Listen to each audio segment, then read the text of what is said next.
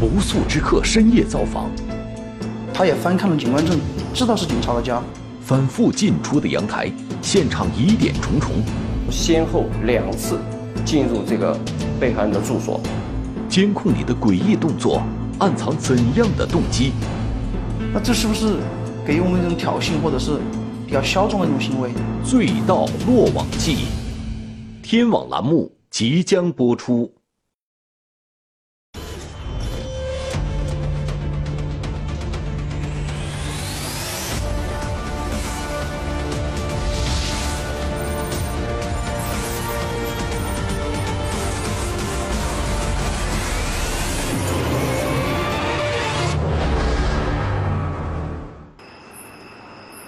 二零二五月三十日凌晨，就在夜深人静的时候，四川省凉山彝族自治州西昌市某小区内，突然出现一个陌生的身影。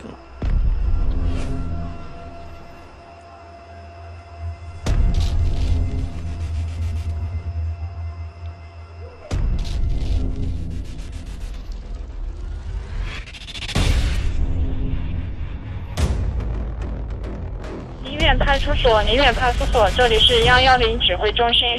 西景苑小区发生一起入室盗窃案，请立即出警。宁远派出所收到，马上前往现场。早上大概七点多的时候，接到市局的一个指令，发生一起入室盗窃的警情。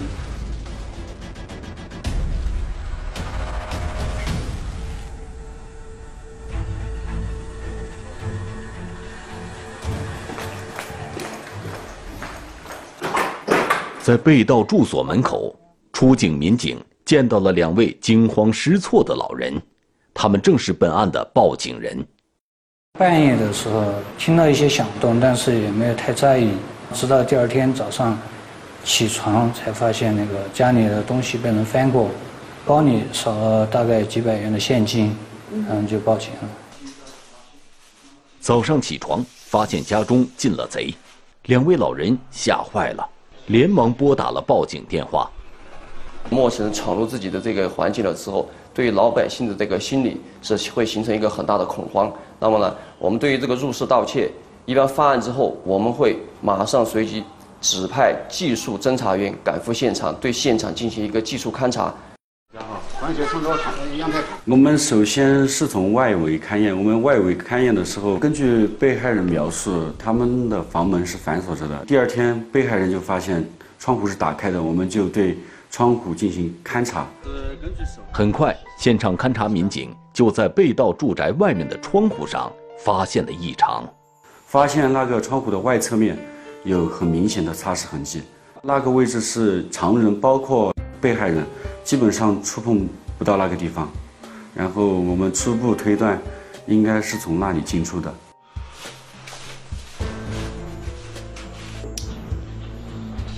民警通过室内的现场勘查，大致推断出了犯罪嫌疑人作案时的活动轨迹。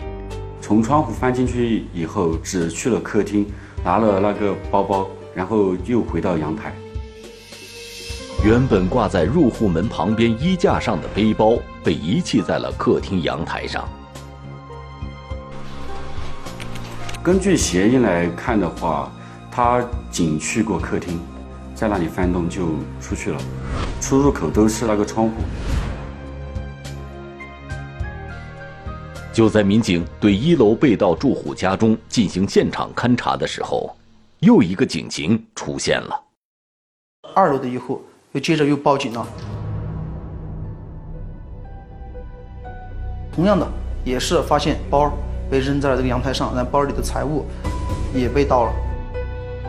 它是二楼，阳台外围有一个围栏，窗户也是本来是关好的，后面被打开了。勘验也发现了相同的脚印，然后返回一楼看墙的立面，也发现了相同的鞋印踩踏痕，就可以初步推断它是从。嗯，外阳台的围栏那里翻上来的。民警对两户被盗住户家中的可疑足迹进行了对比，发现这两枚足迹高度相似。全长是二十五公分，前掌宽是一个九公分，后跟宽是六公分左右的一个灰尘夹层鞋印。通过对足迹的观察，民警大致推断出了犯罪嫌疑人的身高与体型。根据我的初步推断，他的身高应该大概在一米七左右，然后体态的话应该是偏瘦。与一楼被盗住户被盗情况相同，二楼被盗住户的手提包也被遗弃在阳台上。就在散落的物品中，一个证件引起了警方的注意。原本他这个包是悬挂在这个衣帽架上的，但是呢，被嫌疑人这个呃翻动之后呢，把包内的财物物品翻翻出来丢在地上，其中呢就包括了这个警官证。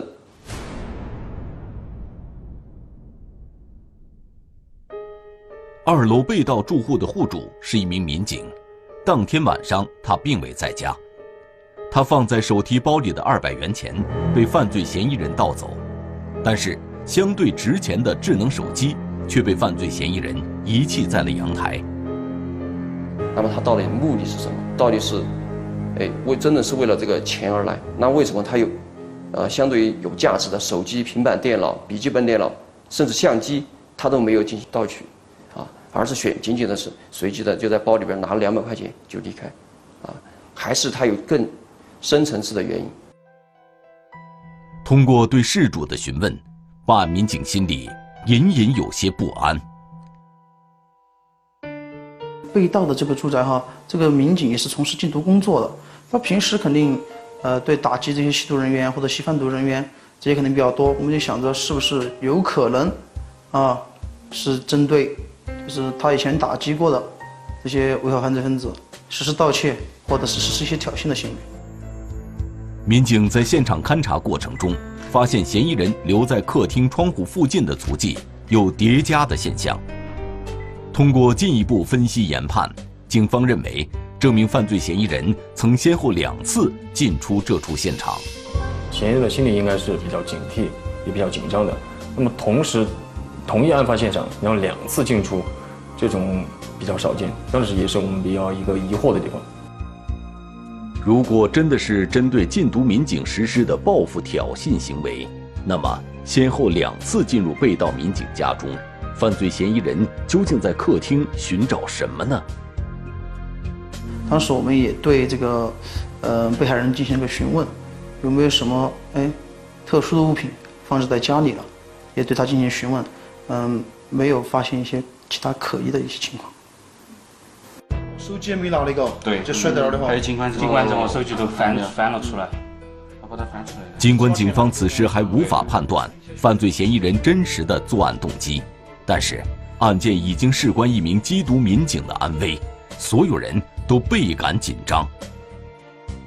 嫌疑人的逃跑方向，那么就存在盲区，所以说在这个案件中，我们也遇到了困嗯瓶颈和困难，同时在科技支撑的情况下，也动用警犬力量。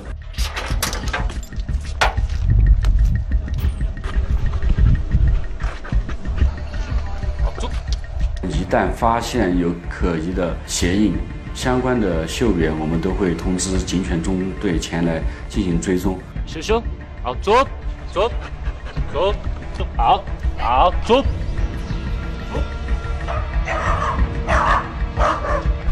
警犬一直追，一直追踪了之后，追到那个地方，它就不动了，它就示警了。经过我们的勘察，发现了那个围栏上面有很明显的手手印压痕。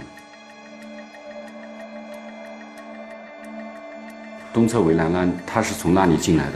根据这个方向的话，可以为侦查上面小区外围的监控调取监控，可以提出提供侦查方向。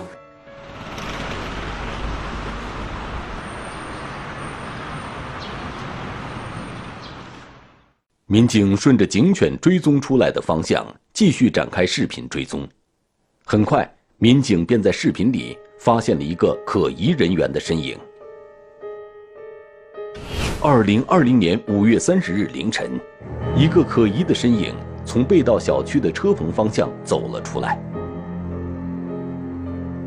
他在两栋被盗楼房之间来回走动，似乎在观察着什么。他的上身着的是一个连帽衣，还有呢就是他的鞋子，啊，特征也相对比较明显，因为在夜间有光照的情况下呢，啊，他有个反光。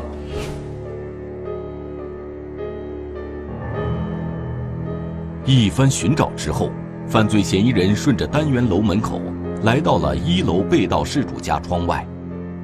随后，犯罪嫌疑人翻窗进入室内。大概在小区前后总共滞留大概有接近两个小时的时间。让我们感到疑惑的一个地方哈，他活动到一个就是停车区域，就是被盗住宅楼房背后一个停车区域一个空地的时候，他在那个地方就很疑惑，就莫名其妙的在那里，就是感觉搞一些身体活动运动之类的行为，这个行为就让我们感到很诡异。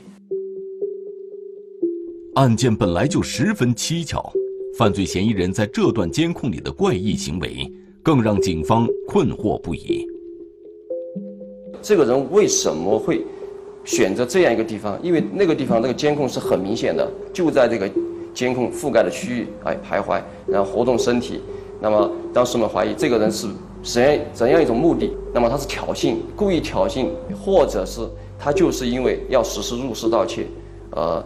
那么前期的这个进行一个前期的热身准备。翻窗的时候他进去了一次，又又找了另外一个窗子又再进去了第二次，而且重刑现场有很大的翻斗痕迹，这个就很奇怪。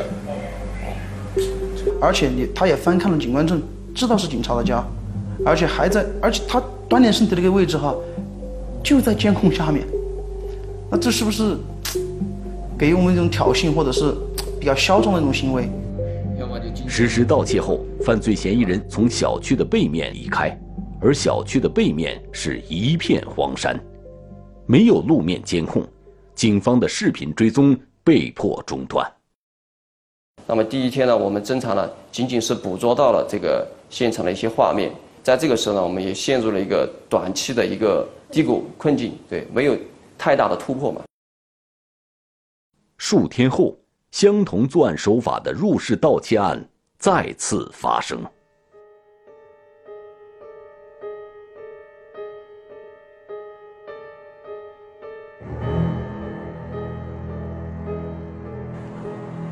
等户住宅被盗，通过现场勘查，民警在案发现场找到了与几天前被盗住宅相同的可疑足迹。这两个小区的直线距离不超过三百米，勘验过后的确。呃，也发现了相同的鞋印，它的侵入方式也相同，初步推断它就是同一个犯罪嫌疑人作案。通过调取该小区的公共监控视频，民警捕捉到了犯罪嫌疑人的身影。二零二零年六月二日凌晨，犯罪嫌疑人从被盗小区大门进入小区。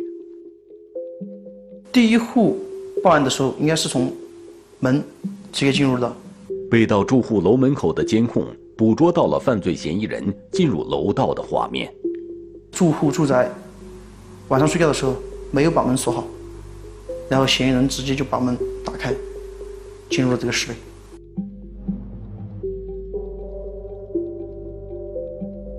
几分钟后，犯罪嫌疑人拎着一个包走出楼道。出去了以后，没过几分钟，他又把这个包。嗲着拎着又回来了，回来上去以后又嗲了一个包下来，几进几出。我们后面向这个被害人进行询问了解哈，有一个书包里就放着两包中华烟，还有两千多元的现金。在第一户被盗事主家中盗窃得手后，犯罪嫌疑人没有在小区内过多停留，径直出了小区。当时我们还以为他走了，他在门口逗留了两三分钟，可能是在观察情况吧，然后就径直的从这个小区的大门口，有有一个铁架子搭的，就直接从铁架子攀爬到小区的另另外一栋的二楼平台上去了，徒手攀爬，窗户翻窗进入的，从被害人的客厅进入的室内，把包里的财物大概一千多元盗窃走了。三点多钟时就往这爬上去了，爬到个平台上，就是那个平台走过去就去偷那些没安防范的。根据之前几起案件中犯罪嫌疑人的作案规律，他在盗窃得手后，都会在很短时间内就顺原路离开案发现场。但警方在查看这起案件的监控时，却只找到了嫌疑人进入现场的画面。你这个嫌疑人上去了以后，他总得走啊，总得离开呀，对吧？三点多钟上去的，你这么守了这么久的监控都没下来，他不可能就这样凭空消失了。经过实地勘查，警方确定那处案发现场并没有其他的离开通道。民警们继续耐心地查看监控视频。终于在监控显示时间的五点零四分，发现了嫌疑人从二楼平台下来的画面。这时，距离他进入现场已经相隔了一个多小时。到底什么情况？到底是被偷了一家还是几家？还是发生了什么特殊的情况，让他没有下来，没有按时的出来出现？民警通过逐一走访排查，确定案发当晚二楼只有一户人家被盗。那么，犯罪嫌疑人在现场停留了那么长时间，他究竟干了些什么？通过询问事主，警方找到了答案。呃，被害人就反映说是晚上的时候，他发现一个黑影出现在自己的就是卧室。从时间上看，这个黑影很有可能就是犯罪嫌疑人。他此时已经进入室内，准备实施盗窃。那偷盗被发现了以后，在路上那儿待了一个多小时，然后又从那儿原路下来的。前案还未破，那后案又再次发生，而且同样的这个同样的作案手法，那对我们的压力也是非常大的。值得庆幸的是，这一次事主并没有真正遭遇这名嫌疑人，对此警方也后怕不已，因为像这类入室侵财案件，嫌疑人一旦被事主发觉，案件由盗转抢。甚至引发人身伤害的案例并不少见，嫌疑人也非常的狂妄，很有可能还会再作案。那我们不尽快的把这个人绳之以法，抓不到案的话，那么他可能还会继续作案。上面也有个也有一个监控是可以把那个路口锁死。虽然破案的压力骤增，但犯罪嫌疑人的再次作案也给专案组的侦查带来了新的线索。专案组结合几次案发时的监控视频。梳理出了犯罪嫌疑人作案后的逃跑路线。我们经过视频侦查追查，发现了这个嫌疑人在离开小区之后呢，还进入了一家烧烤店。哦哟，老板呢？然而，烧烤店老板似乎并不知道自己的店铺被盗，直到民警找上门来，才知道自家的店铺进了贼。他们完全不知道自己被盗。我们当时过去走访的时候，就问他们有没有财产损失的情况，嗯，他们都说没这回事儿。然后我们当时就想，还是调一下他内部监控看一下。五点三十三，犯罪嫌疑人进入福士哥烧烤，开始实施盗窃。他很惊讶，他没想到我这个地方还进贼了。他他当时很庆幸，他自己说的，还好我当天的货款没有放在那里。他结了带走了，要不然当天的营业额又是六七千块钱，如果放在那里的话，当天晚上肯定也被嫌疑人盗走了。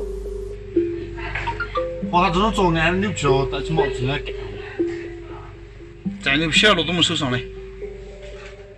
他就没有呃偷到偷到更多值钱的东西，而是随机的从这个吧台上这个货架上拿了一瓶矿泉水，然后拿了一瓶酒，然后就离开了这个烧烤店。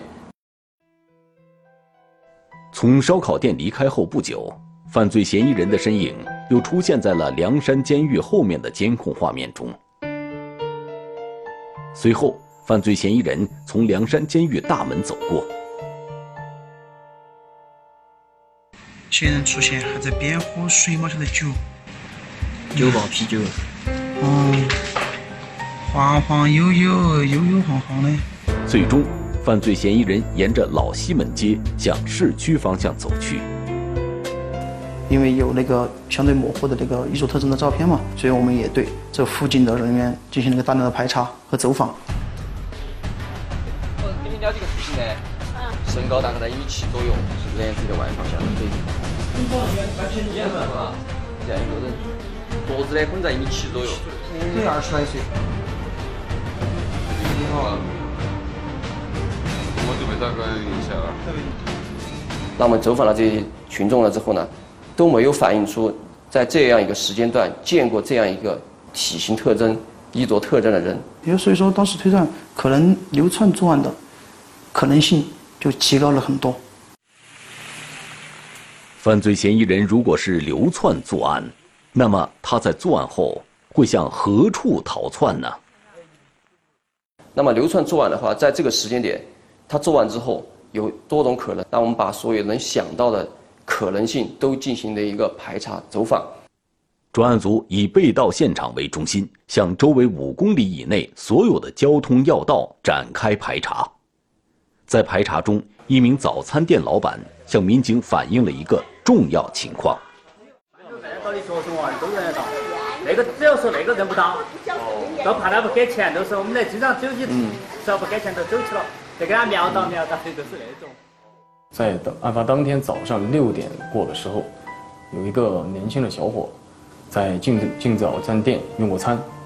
你看一下，是这个是这个这种这个造型不？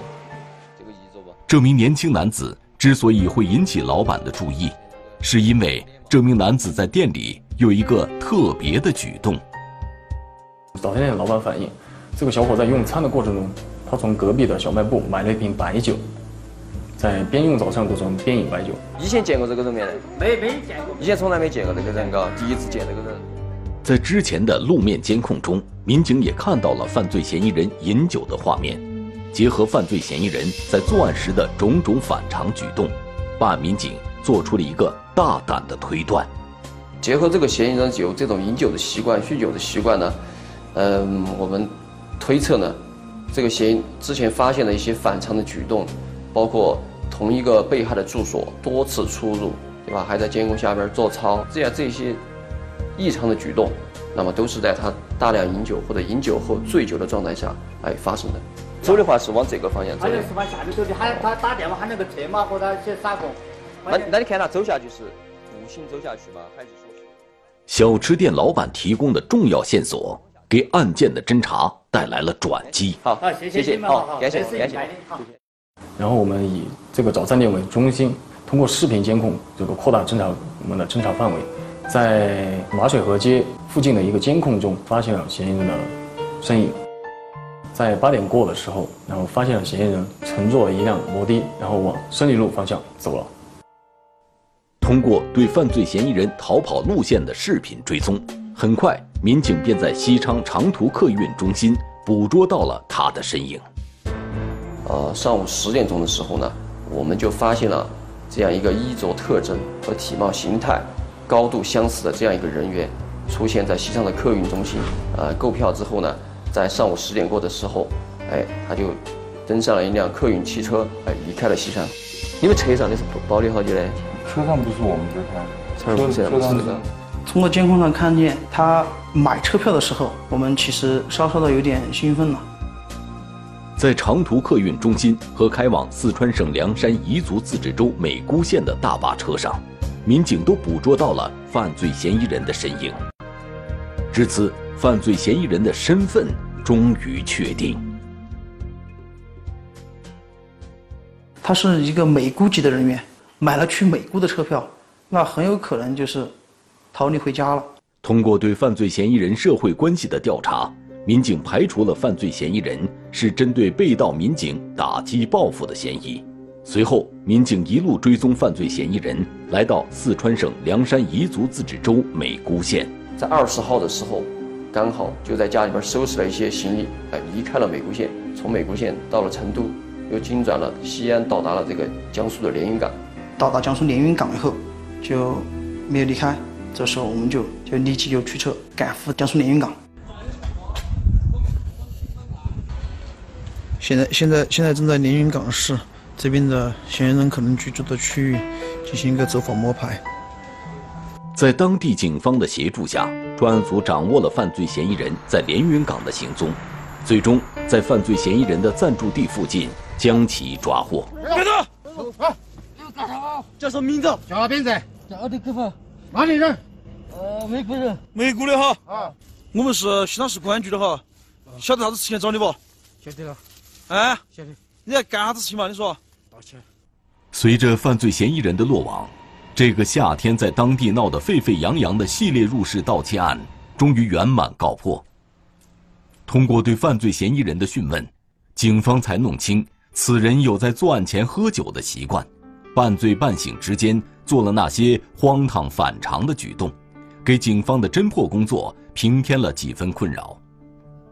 在我们心中嘛，还是一个比较厉害的对手，比较厉害的一个角色。把这个谜底揭晓的时候，把这个人抓捕归案的时候，没发现他不是我们想象中的王者，而是一个倔强的青铜。根据我国刑法规定，如果属于多次盗窃、入户、扒窃、携带凶器盗窃、扒窃的，无论盗窃数额多少，均构成盗窃罪，都要被追究刑事责任。我们也希望这个呃广大的市民朋友、群众在夜间的时候一定要注意防盗门锁啊，尽量选择安全级别相对较高的一些门锁。家里边同时呢，不要放太多的现金和一些值钱的财物。